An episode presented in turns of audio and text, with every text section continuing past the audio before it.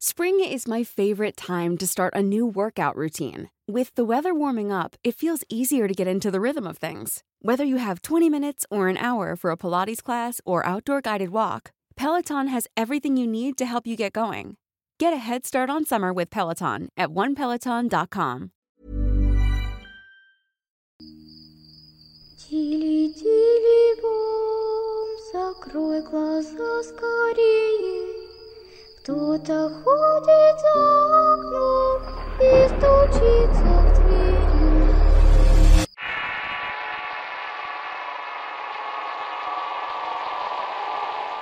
En este video te podrás ganar dos de las playeras que tenemos para sortear.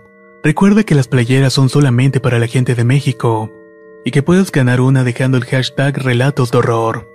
Si por el contrario estás fuera de México puedes participar para ganar uno de los tres paquetes de stickers que también estaremos sorteando en este video. Solamente deja un comentario con el hashtag Historias de Terror. Recuerda, hashtag Relatos de Horror si eres de México y hashtag Historias de Terror si eres fuera de la República Mexicana. Mucha suerte y comenzamos con los relatos.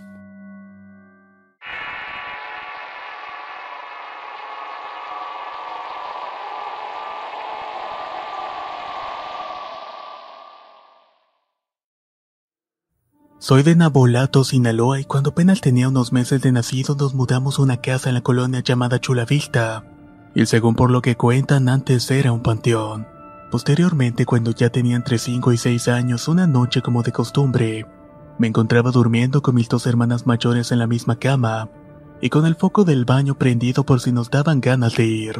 Esa ocasión me despertó un ruido que provenía de la sala y eso me alertó un poco pero pensé que a lo mejor era mi papá ya que se levantaba muy temprano para ir al trabajo. No le di importancia y aproveché para ir por un poco de agua. Ya me iba a levantar de la cama cuando vi una sombra negra parada en la puerta del cuarto, a la cual no se le alcanzaba a distinguir la cara, solo alcanzaba a ver que tenía los cabellos largos y parados. Lo que hice fue despertar a mi hermana más grande y ella solo se quedó pensativa. Entonces yo pensé que era mi mamá y le dije, Mamá, ¿Me puedes traer un vaso de agua, por favor? Pero la figura no hizo ningún sonido.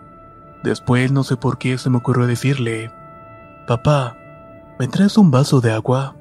Pero nada, la sombra solo se quedaba quieta. Mi hermana despertó a la otra y nos pusimos a averiguar qué era eso. Después de platicar en silencio, esa sombra se fue alejando de la entrada y se dirigió hacia el baño hasta desaparecer. Al perderla de vista fuimos a contarle a mi madre, pero no nos hizo caso. Actualmente tengo 15 años a mí no me ha vuelto a pasar nada de esto. A excepción de mi hermana y eso a pesar de que ya no vivimos en esa casa. Sin embargo, por un tiempo sí nos estuvo aterrorizando. Pareciera como si disfrutara de cada visita que nos hiciera por la noche. Muchas gracias por escuchar mi historia.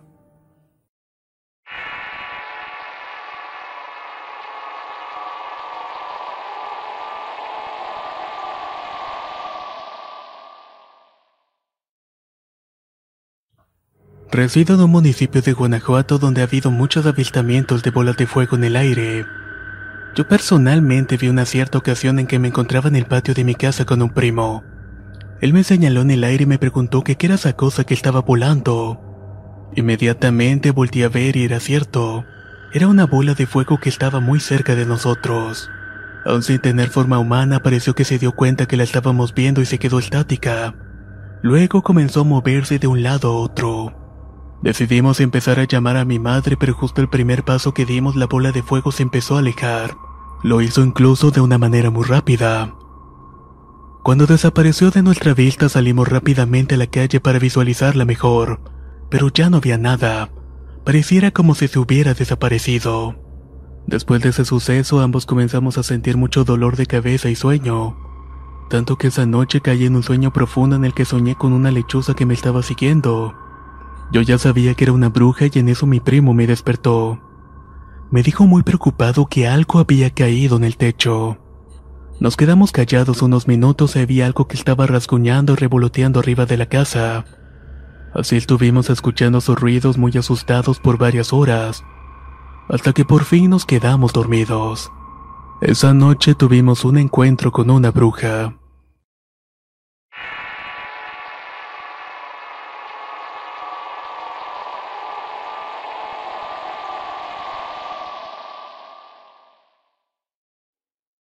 Esto le ocurrió a mi madre por poco más de tres meses, desde principios de noviembre del 2001 hasta febrero del 2002. La primera vez que le ocurrió fue cuando tenía poco más de cinco meses de embarazo. Esa noche mi madre despertó porque se empezó a sentir incómoda por el bebé. Se dio vuelta para dormir boca arriba, pero alguna fuerza le provocó voltear hacia la puerta. Cuando lo hizo lo que vio la dejó paralizada sin poder hablar. Solo tenía la mirada fija en lo que estaba ahí en la puerta. Era una anciana flotando como medio metro del suelo. Tenía el cabello tan largo que le llegaba casi hasta el suelo y su cara era pálida y tenía una mirada penetrante. Cuenta mi mamá que hasta ahora no sabe de dónde sacó fuerza para poder moverse, pero se pudo recostar con la cara a la pared y comenzar a rezar y solo así se alejó aquel espectro. Sin embargo, este se volvería un martirio durante los próximos meses. Pasaron los días y mi madre nos explicaba esto, sobre todo porque ella tenía viviendo 32 años en la casa y nunca se había presentado una situación similar. Situación que se volvía cada vez más frecuente cuando despertaba en la madrugada al dormir. Siempre que volteaba la puerta y estaba esa anciana flotando, la viendo fijamente sin decir nada o hacer nada. Cansada de eso, decidió platicarle a mis tíos, a mi abuela y a todos los familiares. Mi abuela le comentó que alguna vez escuchó decir que cuando un ser, fantasma o espectro se manifestaba, lo mejor para alejarlo y para que no volviera era insultarlo. Decían que con eso jamás volvían.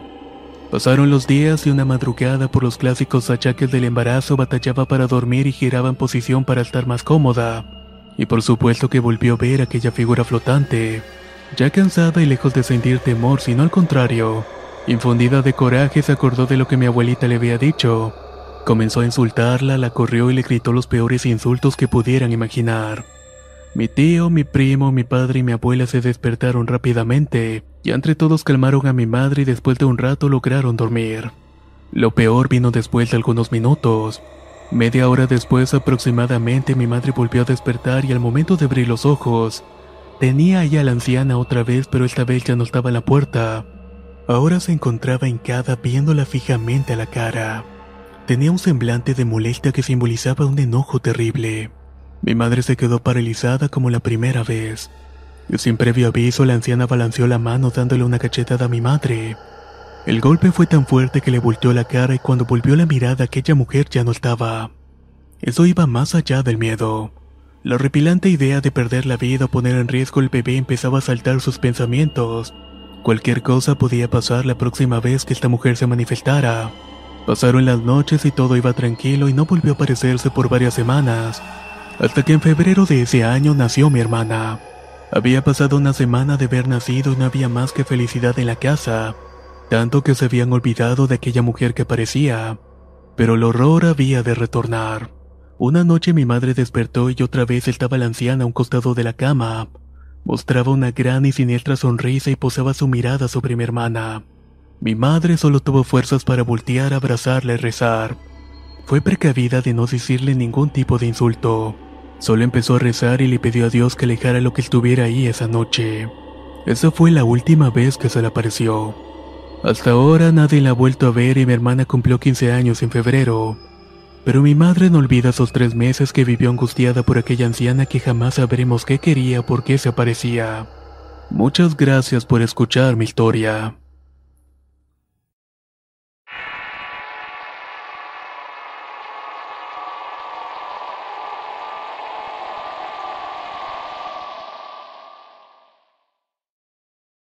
De mis primas quedaron embarazadas y técnicamente soy la última que falta. La mayor está esperando desde hace seis meses y vive cerca de Coatepec en un cerro llamado La Montada, y su casa aún está en obra negra. Algo importante que decir es que ella es sorda al igual que su esposo. Él normalmente trabaja hasta tarde y siempre llega como eso de las 11.30 a la casa. El caso es que mi prima dice que un jueves después de lavar ropa se recostó y vio a una mujer en sueños que le estaba abriendo la panza. Me contó que durante el sueño no se podía mover ni despertar y que apenas alcanzó a gritar. Justo en ese momento pude ver por la ventana que estaba un gato que la miraba. Lo peor del caso es que jura que ese gato se estaba riendo de ella.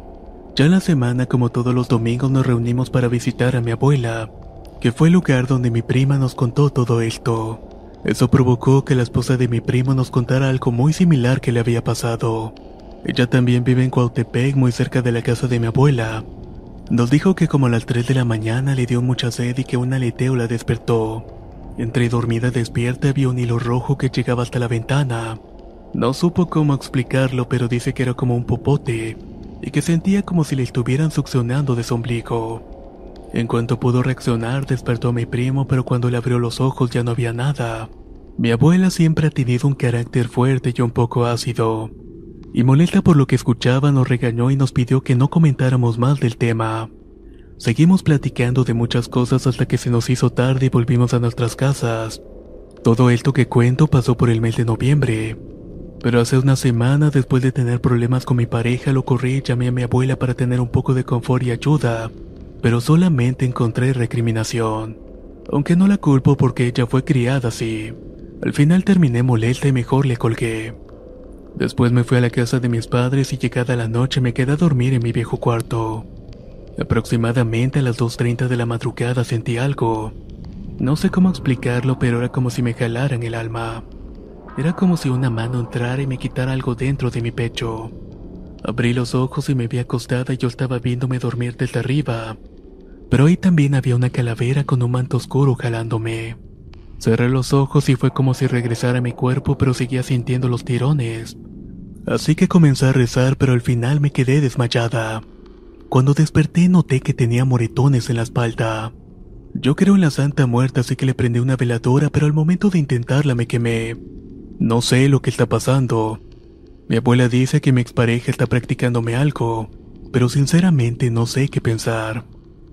Muchas gracias por escuchar esta historia.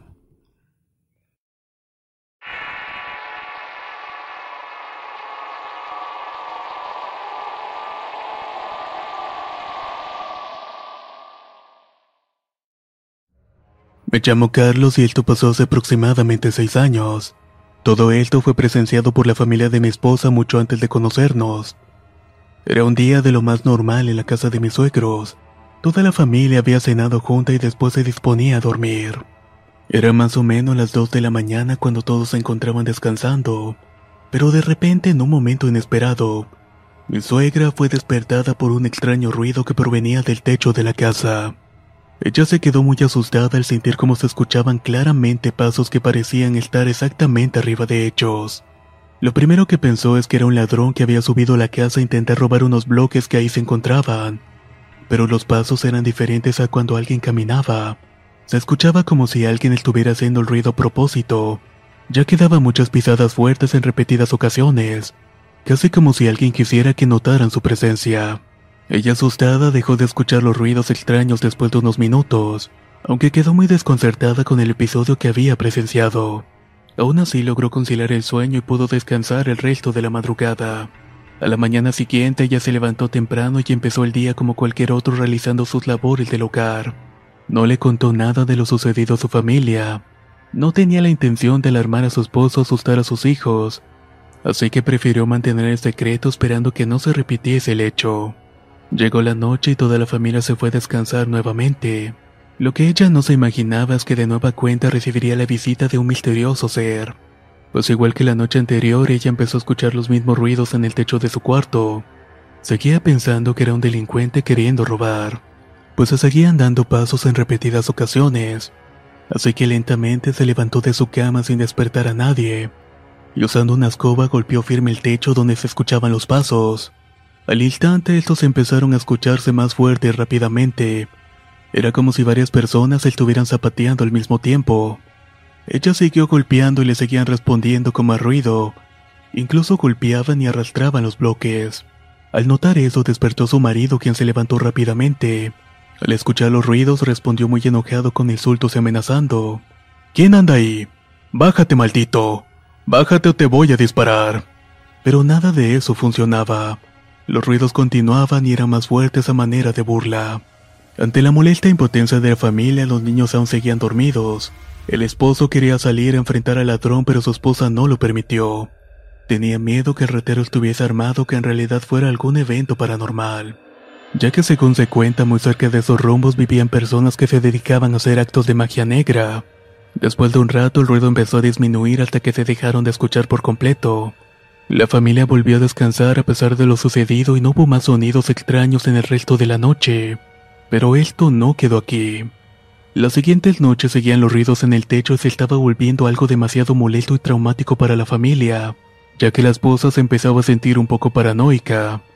Los niños también se despertaban asustados por los pasos y preguntaban qué era lo que estaba pasando en el techo.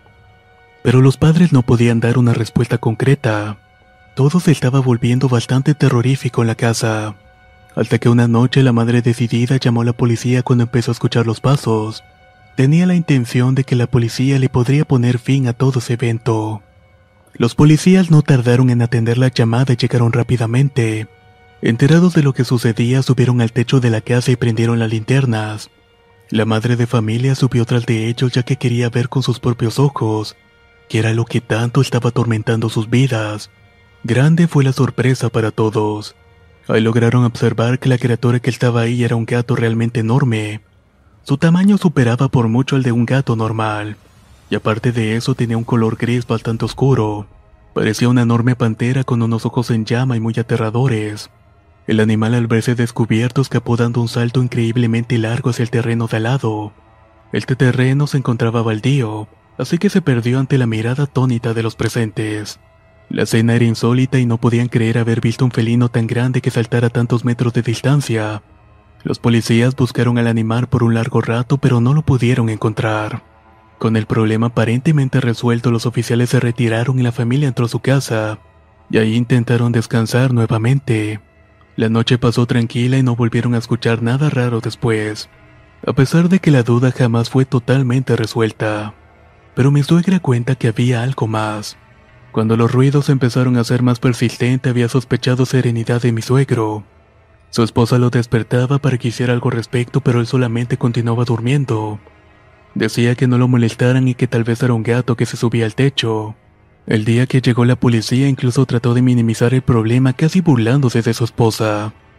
Ella llegó a pensar que él sabía que era realmente lo que estaba pasando, pero nunca quiso darle una explicación.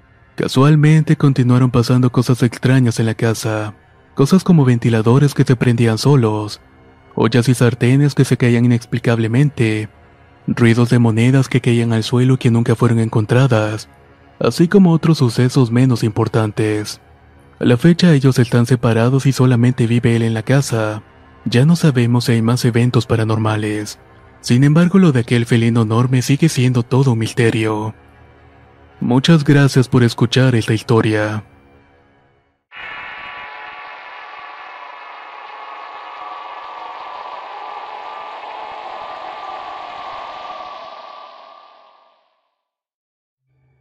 Hace seis años atrás mi mejor amiga me invitó a desayunar con nuestros hijos, los cuales tenían edades similares.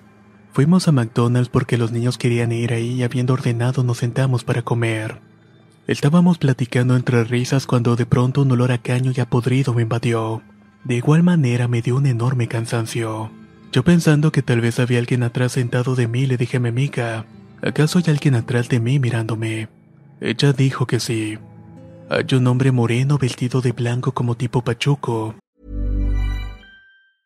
I'm Sandra, and I'm just the professional your small business was looking for. But you didn't hire me because you didn't use LinkedIn jobs. LinkedIn has professionals you can't find anywhere else, including those who aren't actively looking for a new job but might be open to the perfect role, like me. In a given month, over 70% of LinkedIn users don't visit other leading job sites. So if you're not looking on LinkedIn, you'll miss out on great candidates like Sandra. Start hiring professionals like a professional. Post your free job on linkedin.com slash people today. How would you like to look five years younger? In a clinical study, people that had volume added with Juvederm Voluma XC in the cheeks perceived themselves as looking five years younger at six months after treatment. Look younger, feel like you. Add volume for lift and contour in the cheeks with Juvederm Voluma XC. Reverse signs of aging by adding volume to smooth laugh lines with Juvederm Volure XC. For important safety information and to find a licensed specialist, visit juvederm.com. That's J U V E D E R M.com. Not for people with severe allergic reactions, allergies to lidocaine, or the proteins used in Juvederm. Common side effects include injection site redness, swelling, pain, tenderness, firmness, lumps, bumps, bruising, discoloration, or itching. There's a risk of unintentional injection into a blood vessel, which can cause vision abnormalities, blindness, stroke, temporary scabs, or scarring. Talk to a licensed specialist to find out if it's right for you. Y que además tiene extraños ojos azules. Acto seguido le dije que nos fuéramos ya que no me sentía para nada bien. Al ponerme de pie allí estaba ese hombre. Era alto, vestía de blanco y tenía unos ojos azules. Algo bastante raro para su raza. Pude notar en su mirada que él ya sabía que yo era una bruja blanca. Y a su vez yo me di cuenta de que él era un brujo santero de los fuertes. Solo salí de ahí sintiéndome bastante mal. Y debido a que él se impregnó de mi olor y el de mi hijo días posteriores no me pude quitar ese malestar. Por las noches sentía que él estaba fuera de mi casa vigilándome. Y aparte mi hijo tenía pesadillas horribles. Yo protegí mis puertas y mis ventanas y mi abuelo me enseñó cómo protegerme. Así que él solamente fue físicamente un par de noches más afuera de mi casa, pero se mantuvo molestándome un rato mis sueños. Eso duró un par de semanas y luego desapareció. La segunda ocasión fuimos al centro puesto que me había casado por lo civil, y justo al dar la vuelta en una esquina antes de llegar al edificio donde íbamos, noté de nuevo ese aroma tan peculiar y pestilente. Sin embargo, no pasó mayores ya que se desvaneció entre la gente. Además de esto, tengo otra pequeña anécdota que quiero contar. Cuando viajaba de León, Guanajuato a Jalisco iba en un camión de los que van recogiendo gente en el camino. Eran escasas las 7 de la noche cuando el camión se quedó casi vacío. Quedábamos solo el chofer, un par de jóvenes varones y yo. Esa vez recuerdo que yo tenía una pistola bajo el suéter que tenía en mis manos. El chofer iba nervioso por los chicos y le sugirió que se fueran hasta los asientos de atrás. A mí al contrario me dijo que me quedara sentado en los asientos junto a él. Los chicos le dijeron que para qué quieres que la mujer esté tan cerca, pero en ese mismo instante una mujer hizo parada y el chofer se detuvo y la subió. Era una anciana y él pensó que así todos estaríamos tranquilos, pero al subir me dio ese aroma tan peculiar que ya mencioné. Ella también me observó fijamente cuando subió. La tensión entre ella y yo era evidente. Para mí era insoportable su aroma y la mala energía que traía consigo. Así que en el primer pueblecito ella le dijo al chofer que la bajara. Él le preguntó entonces, Doña, ¿acaso no iba para Lagos de Moreno?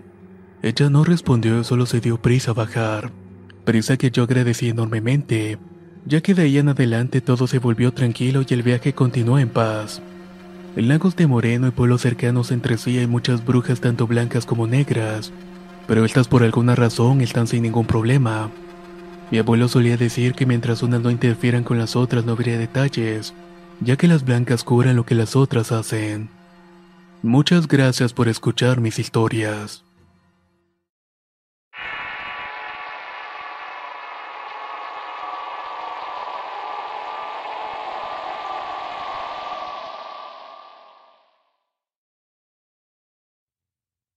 Mi nombre es Aurelio y quisiera compartir una historia sobre brujas. Esto le pasó a un tío quien vivía en un pueblito de la Sierra de Oaxaca, donde en aquel entonces la gente había descubierto la imagen de la Virgen de Guadalupe en un árbol, y como era costumbre en aquel lugar le construyeron una capilla. La capilla se estaba construyendo a una distancia de dos horas caminando desde la población.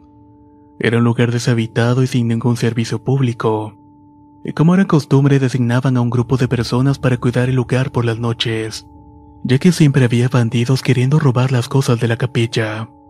Aquel lunes designaron al papá de mi tío y a otros tres señores para hacer la guardia en la noche. Mi tío entonces le preguntó a su papá si lo podía acompañar. En aquel entonces mi tío tenía apenas siete años. Su papá gustoso dijo que sí y entonces partieron llevando sus cobijas, lámparas y armas. Llegando al lugar se acomodaron bajo un árbol para pasar la noche. Aquella noche era bastante hermosa, llena de estrellas y de la serenata nocturna de los grillos. Conforme fue pasando el tiempo, mi tío no podía dormir y comenzó a observar el cielo. Eran las 12 de la noche cuando pudo ver una bola de fuego cruzar por el cielo a unos 100 metros de hechos. Ahí fue que le preguntó su padre qué era aquella cosa. Sin embargo, su padre no le dijo nada por precaución y para no asustarlo. Ya entrada a las 3 de la mañana seguía viendo bolas de fuego cruzar por el cielo. Cada vez iban con más frecuencia y en mayor cantidad. Fue entonces cuando los cuatro señores se alejaron del niño y comenzaron a hablar entre sí. Sabían que eran brujas y que debían protegerse de alguna manera. Regresó el papá de mi tío con él para decirle que no se alejara y que se durmiera ya que ellos caminarían unos metros para cuidar los alrededores. Pero aquí está la parte extraña. Los cuatro hombres tomaron sus armas e hicieron una serie de oraciones. También le hicieron una forma de cruz en las balas y entonces desaparecieron en la oscuridad de la noche. Entonces escuchó un disparo y luego dos más. Ellos corrieron y dijeron que ya se habían chingado a una, pero mi tío no sabía de qué estaban hablando. Tomando las lámparas comenzaron a buscar por todo el terreno y solamente encontraron un petate viejo en la hierba.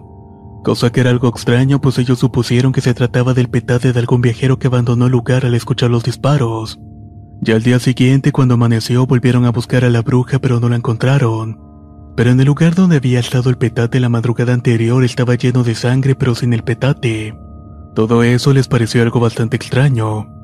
Ellos continuaron su marcha hacia el pueblo y al llegar estaban repicando las campanas. Estaban anunciando que había muerto una señora por causa de una herida de bala. Fue entonces cuando supieron que había matado a la bruja. Le dijeron a mi tío que no contara ni una sola palabra de lo que había ocurrido la noche anterior. Y así lo hizo. Hoy mi tío tiene 65 años y es la primera vez que lo cuenta, pero aún recuerda el miedo que sintió aquella noche que hizo guardia con su padre y con los otros tres señores en aquella capilla. Espero que el relato les haya gustado bastante.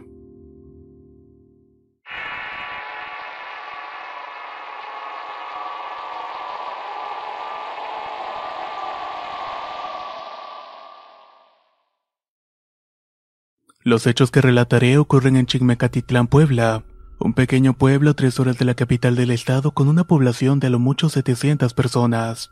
El pueblo tiene un kinder, una primaria y una telesecundaria, y la población joven tiene que salir del pueblo a estudiar la prepa y universidad, o simplemente buscar un trabajo. Tienen también tres iglesias ya que es un pueblo con una gran creencia católica. Hace unos 25 años, cuando yo era un niño muy pequeño, mi abuela me llevó de visita a su pueblo. Salimos a una fiesta local en una casa de una conocida de ella. En el camino ella se topó con una conocida y comenzaron a hablar en su lengua natal, el mixteco. Yo no entendía nada, así que me senté a un lado de la calle. Dicho pueblo tiene calles empedradas y muy poca iluminación. El alumbrado público es casi nulo, por lo que al ser de noche se podía distinguir a lo lejos los focones en algunas casas. Como el tiempo pasaba, yo me estaba aburriendo, me paré y me quedé viendo la orilla de la calle hacia el monte, Solamente había una gran cantidad de matorrales y árboles, pero a la distancia distinguí una luz, una llama que se movía a una gran velocidad en el horizonte. Pensé que se trataba de algún candil o una antorcha en alguna carretera, pero no tenía sentido porque se movía entre los árboles. Cuando me di cuenta, esa luz se acercaba cada vez más y más a mí. Ya a pocos metros, aún entre los árboles, bajó la velocidad y se detuvo en una rama. Yo estaba sorprendido, paralizado y mudo. No tanto por el hecho de ver que esa llama no quemara el árbol, sino más bien por lo que estaba presenciando. Esa no era una simple llama ni una flama flotante como mi abuela me decía que se movían las brujas. Eso era un ave ya que al posarse en la rama vi cómo extendió sus alas y abrió el pico. No podía creerlo y no pude moverme ni hablar por la impresión en ese momento. Esa ave se me quedó viendo por unos segundos y de repente así como llegó volvió a abrir sus alas y volvió a los matorrales. Yo volví en mí y le grité a mi abuela, Abuela, Vi un ave de fuego ahí en el monte. Mi abuelita junto con su amiga que estaban platicando se me quedaron viendo, y lo que hicieron fue cubrirme con sus rebozos. Me dijeron que eso no era un ave sino más bien una bruja, e inmediatamente me llevaron a la casa donde era la fiesta, que casualmente era para celebrar un bautizo. Ahí aprovecharon a llamar al padre del pueblo y este me puso agua bendita para protegerme. Pero esta no es la única experiencia que se ha vivido en ese pueblo de Puebla. Nosotros actualmente vivimos en el estado de Chiapas y solo vamos a la casa del pueblo en las fiestas de diciembre, por lo cual la casa está sola 11 meses al año. Tenemos amigos y conocidos que una vez al mes van a medio limpiar el monte que crece en el terreno aledaño, y una noche una conocida se dirigía a tomar el camión para ir a Puebla. Como el camión pasa en la madrugada hay que esperarlo a un lado de la carretera donde se hace la parada, y que casualmente es frente a nuestra casa. Fue entonces que esa mujer pasando frente al portón de la casa, miró a una persona vestida de pantalón de manta, camisa blanca y su gran sombrero cubriendo toda su cara. Mujer, acompáñame al panteón. Escuchó la mujer en idioma mixteco. El pueblo es pequeño y como todos se conocen, la mujer pensó que era algún conocido que estaba borracho. Se acercó para ver quién era, pero mientras se aproximaba notó que entre las manos tenía una jícara llena de oro. Te las voy a dar si me acompañas al panteón. Volvió a repetir aquel hombre. La mujer le preguntó a Mixteco que quién era, y él solo levantó la cara y vio que era un esqueleto con los ojos como brasas ardientes. Ella solo gritó y corrió alejándose de ahí lo más rápido posible. Esto nos lo contaron cuando llegamos en diciembre a visitar el pueblo, debido a que este ente aparecía en el portón de nuestra casa, y resultaba que no era la primera vez que lo hacía. Una tercera experiencia cuenta que habían pasado un par de años desde que decidimos visitar el pueblo en compañía de unos familiares y sus hijos pequeños, cuyas edades oscilaban entre los 3 a 6 años. Una noche mis tíos escucharon a las niñas reír a muy altas horas de la noche. Ahí les dijeron en voz alta que se durmieran porque ya era muy tarde para estar jugando. Ahí solamente escucharon como respuesta. Pero papá, está muy divertido. Sí, hija, pero mañana juegas con tu hermana. Ahora deben dormir, dijo mi tío una vez más. Pero no somos nosotras, dijeron las niñas. Papá, allá arriba en las vigas esos muñequitos están bailando chistosos y juegan muy bonito. Mi tío espantado prendió la luz y dijo que muñecos, y mis sobrinas le dijeron que cuando encendió la luz los muñequitos se habían escondido.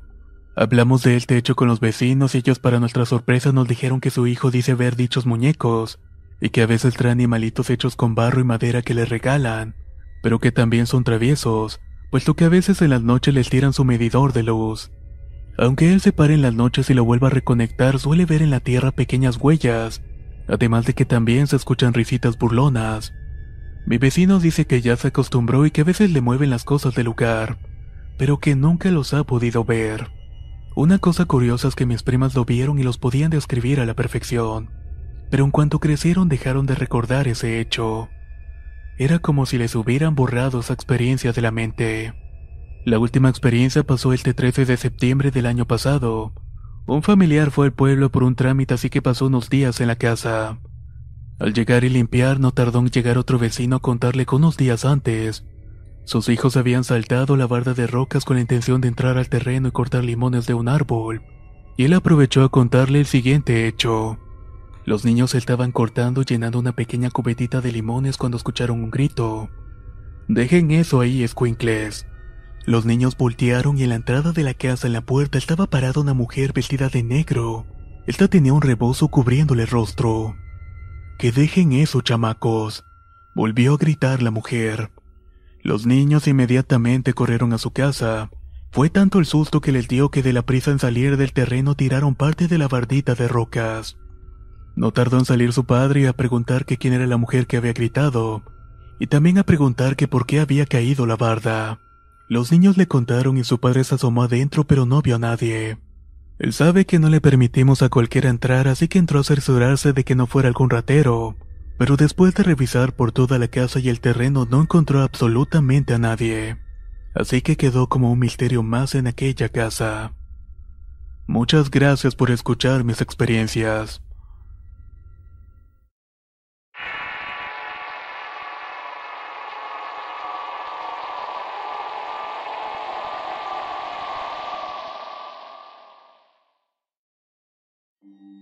Este relato me lo contó mi prima y le sucedió en el año 2005 en Valle de Santiago, Guanajuato. Este es un pequeño pueblo conocido por ser un lugar donde suceden acontecimientos místicos, ya que a lo largo del tiempo ha sido escenario de sucesos fantásticos. Se le conoce por sus cráteres que son volcanes ya apagados y suelen llamarle el país de las siete luminarias, porque se dice que habían criaturas acuáticas en sus cráteres que alguna vez albergaron lagos. Es un lugar que junto con sus municipios y rancherías aledañas tienen historias y leyendas de avistamientos de ovnis, brujas y duendes. Fue precisamente en el Cerro de la Batea que se encuentra a 5 minutos del sur de Valle de Santiago, donde fuimos a acampar un fin de semana de primavera. Éramos un grupo considerable como de 15 personas. Cuando llegamos a la cima armamos las tiendas de campaña entre árboles y arbustos. Era una noche despejada y alrededor de la fogata cantábamos y contábamos historias, anécdotas. No era muy tarde. Serían apenas la medianoche cuando empezamos a ver que llegaban al cerro muchas esferas de color naranja rojizo. Venían de todas direcciones y parecían del tamaño de una pelota de choca. Un compañero dijo que eran ovnis y uno más dijo que apagaran la fogata, ya que eran brujas. Así procedimos y rápidamente apagamos el fuego. La mayoría de los que estábamos ahí presentes no creíamos en brujas. Entonces, como quedamos a oscuras, pudimos ver con mejor claridad que las esferas empezaban a descender poco a poco, y que incluso se alcanzaba a ver que debajo de las esferas salían los pies de mujeres. Cuando por fin aterrizaron estaban todas en la cima del cerro, y solo se veía una luz que provenía de ese lugar. De repente se apagó y a la luz de la luna se vio que eran muchas mujeres. Todos entraron en las tiendas mientras que los mayores se quedaron observando que ellas hacían bailes en círculos. Parecía que se trataba de algún ritual. Todas reían a carcajadas y parecía que sabían de nuestra presencia. Entramos luego de unos minutos a las tiendas y luego escuchamos que algo estaba rondando afuera.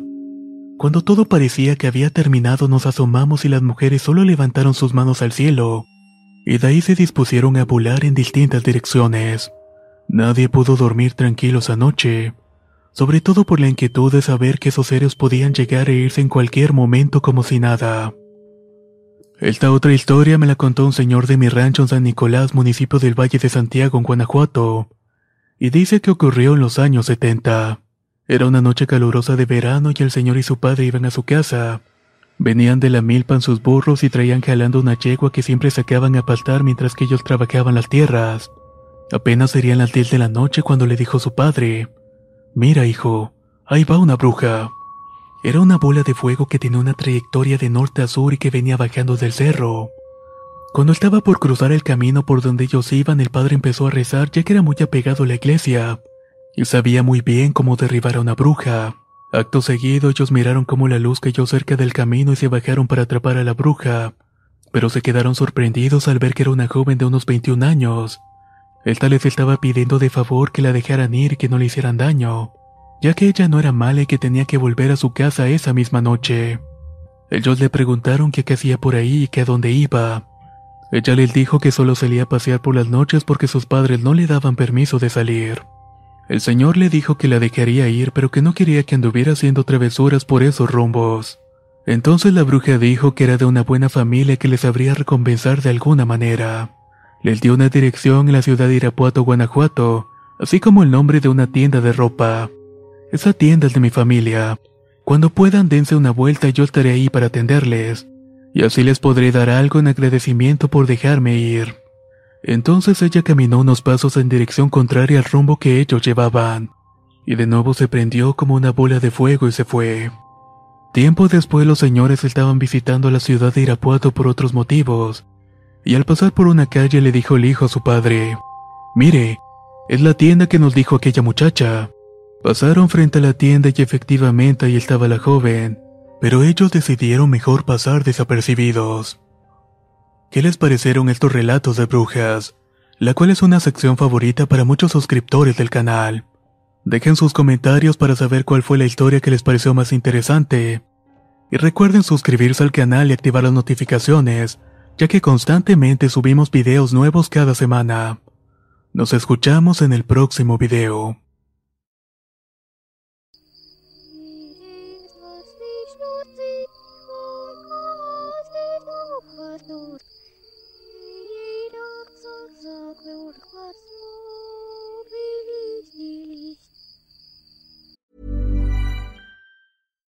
If you're looking for plump lips that last, you need to know about Juvederm lip fillers. With Juvederm Volbella XC and Juvederm Ultra XC, your lip look, whether it's subtle or bold, can last up to one full year with optimal treatment and no additional maintenance. Find a licensed specialist and see if it's right for you at juvederm.com today. That's J U V E D E R M.com. Add fullness to lips in adults over 21 with Juvederm Volbella XC or Juvederm Ultra XC. Do not use if you have severe allergies or a history of severe allergic reactions, or if you're allergic to lidocaine or the proteins used in Juvederm. Tell your doctor if you have a history of scarring or taking medicines that decrease the body's immune response or that can prolong bleeding. Common side effects include injection site redness, swelling, pain, tenderness, firmness, lumps, bumps, bruising, discoloration, or itching. As with all fillers, there's a rare risk of unintentional injection into a blood vessel, which can cause vision abnormalities, blindness, stroke, temporary scabs, or scarring.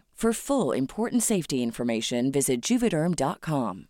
Hey, folks, I'm Mark Marin from the WTF Podcast, and this episode is brought to you by Kleenex Ultra Soft Tissues, your ally to help tackle your allergy symptoms this season. I love the change of seasons, but nobody loves pollen and all those other things floating in the air that make you sneeze during this nice weather. Kleenex Ultra Soft Tissues are hypoallergenic and allergist approved, so fight back against watery eyes and runny noses without worrying about irritating your skin. For this allergy season, grab Kleenex and face allergies head on.